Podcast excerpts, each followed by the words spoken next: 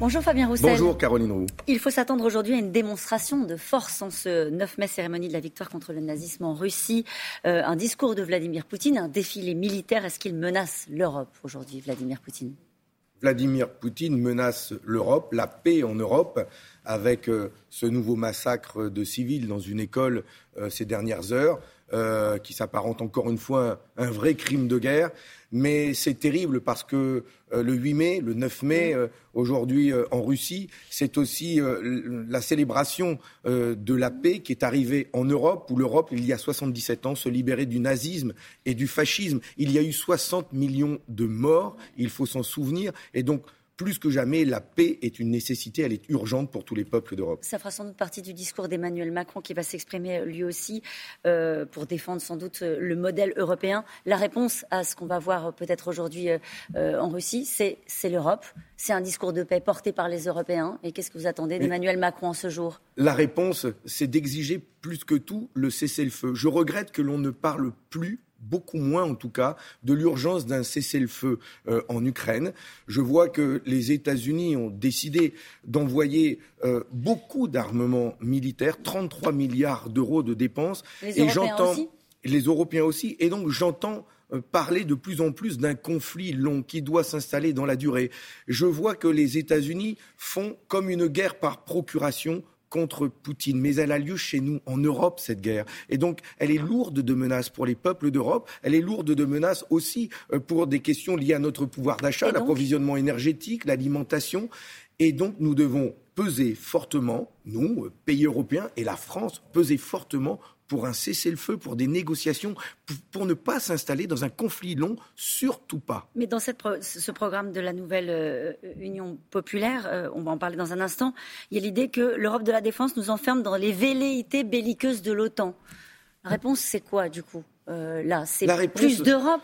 Plus d'Europe de la défense, c'est moins d'OTAN, ça on a compris. mais oui, l'Europe unie. Plus d'Europe de la défense. L'Europe unie pour peser sur Poutine par différentes sanctions contre les oligarques, sanctions économiques euh, contre les dirigeants, pour obtenir un cessez-le-feu. C'est une Europe unie, non pas euh, pour envoyer plus d'armes, mais pour obtenir un cessez-le-feu. L'urgence, c'est ça, et c'est surtout pas s'engager dans un conflit qui pourrait demain devenir mondial. Vous iriez jusqu'à dire qu'on n'a pas besoin des Américains? Pour faire pression sur Vladimir non, Poutine Je pense non. L'exemple de la Seconde Guerre mondiale a bien vu que nous nous sommes libérés du fascisme et du nazisme avec une alliance euh, des Américains, des hum. Britanniques, des Soviétiques qui ont payé un lourd tribut, bien 26 sûr. millions de morts euh, de, chez les, chez, en URSS à, à cette époque-là.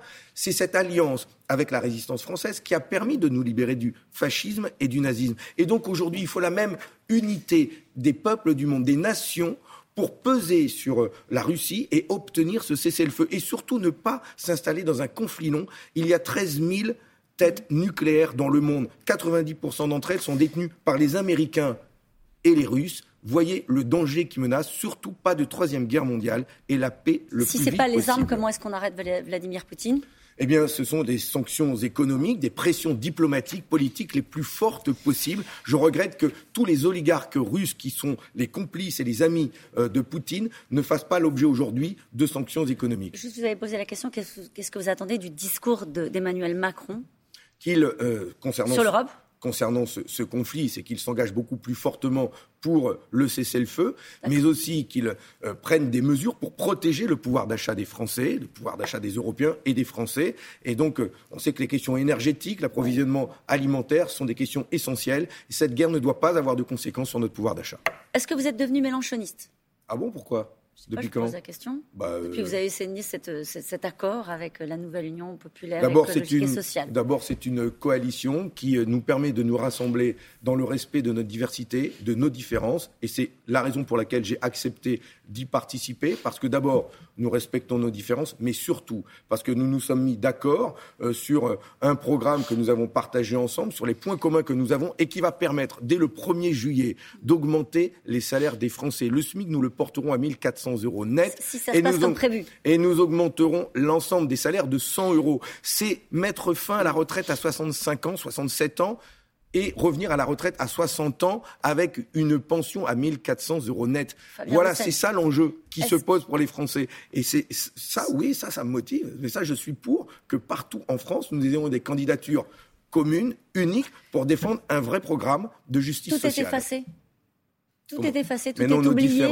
Est-ce que ça ressemblait à des retrouvailles nos Ces images qu'on vient de nos voir. Nos différences, elles sont toujours là. Vous voyez, on parle d'énergie, on parle de, de, relever le défi climatique avec cette sécheresse qui est là en France, en Europe, l'approvisionnement euh, alimentaire de nos pays. Je continuerai à défendre un mix énergétique avec des renouvelables et du nucléaire parce que nous en avons besoin. Donc ça va tanguer entre vous. Vous préparez déjà à cela Non, parce que après nous, les nous nous sommes mis d'accord ensemble sur le fait que nous avons et des points communs que nous nous engageons à défendre ensemble pour les Français, pour bloquer les prix dès le mois de juillet, augmenter les salaires, mais en même temps, le respect de nos différences, car il y aura toujours un parti communiste français. Il y aura demain un groupe communiste à l'Assemblée nationale qui gardera son autonomie, sa liberté de parole et de ton, et heureusement.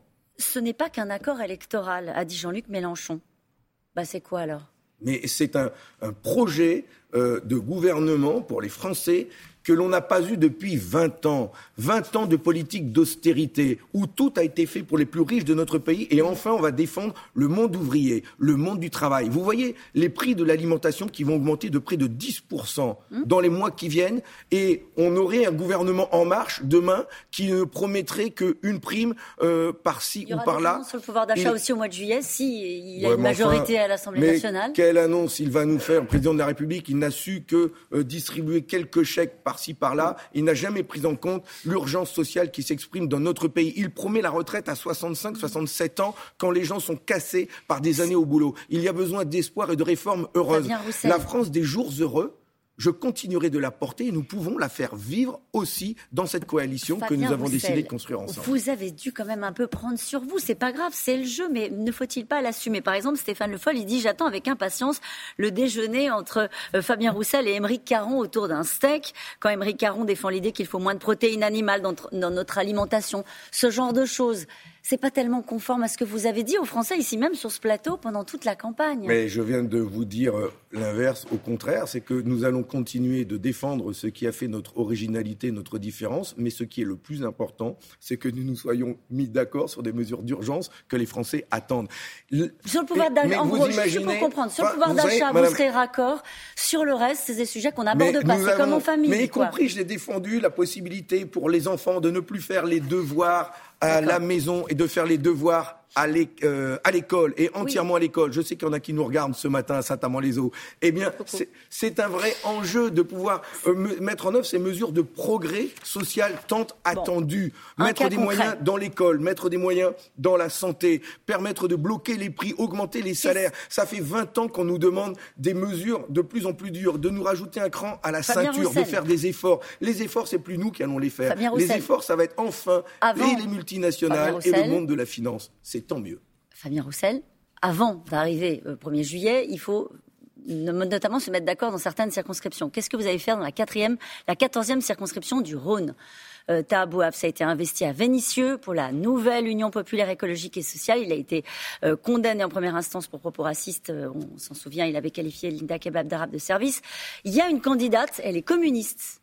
Elle s'appelle Michel Picard. Michel Picard, la et elle veut se présenter. Qu'est-ce que vous faites dans un cas comme ça? Vous soutenez qui? Eh bien, je comprends parfaitement euh, et la colère et la candidature de Michel Picard. Et nous avons dit, d'ailleurs, euh, à la France insoumise, à la France insoumise, qu'il y avait un problème. Nous continuons de discuter avec eux parce qu'effectivement, je ne comprends pas que l'on puisse, que la France insoumise puisse présenter quelqu'un sous ses couleurs euh, qui a été condamné en première instance pour injure raciale. Moi-même, j'ai déposé un texte de loi demandant à rendre inéligibles ceux qui avaient de telles condamnations. Alors il a fait appel, mais ça veut dire qu'il pourrait être condamné en deuxième instance et s'il était élu, devoir euh, euh, remettre son mandat. Ce n'est pas acceptable. C'est la raison pour laquelle nous demandons à la France insoumise de revoir cette candidature. Et nous disons, nous, que ce n'est pas euh, sérieux. Lui, il dit qu'il est euh, investi, lui, il dit que c'est fait. Mais je pense aux habitants de, de, Vénissieux, je pense à la maire de Vénissieux qui se donne tant de mal, elle, pour défendre ses habitants dans le respect de, de tous ces quartiers qu'elle souhaite faire vivre ensemble, défendre des services publics. Elle peut compter sur eh votre soutien. En tout cas, pour l'instant,